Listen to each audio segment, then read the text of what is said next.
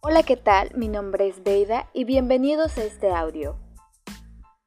El día de hoy hablaré sobre los tipos de comunicación. Y bueno, espero les guste. Comencemos con comunicación pasiva. Es la que está relacionada a la persona que no expresa necesidades, posturas ni opiniones, que normalmente está de acuerdo con los otros aunque vaya en contra de sus propias creencias. Normalmente las personas introvertidas, son las que transmiten este tipo de comunicación. La siguiente es comunicación asertiva. Es la relacionada con aquella persona que expresa sus necesidades, deseos y opiniones.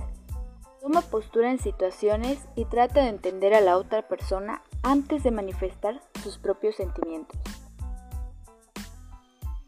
Este tipo de comunicación, en lo personal, considero que todos debemos trabajar más en ella, puesto que nos ayudaría mucho ante la vida. Es el tipo de comunicación perfecta. Y la última, pero no menos importante, la comunicación agresiva.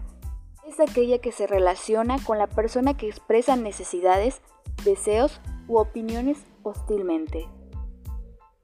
Normalmente trata de imponer su forma de pensar a los demás e ignora todo sentimiento o postura que sea contraria a él o ella.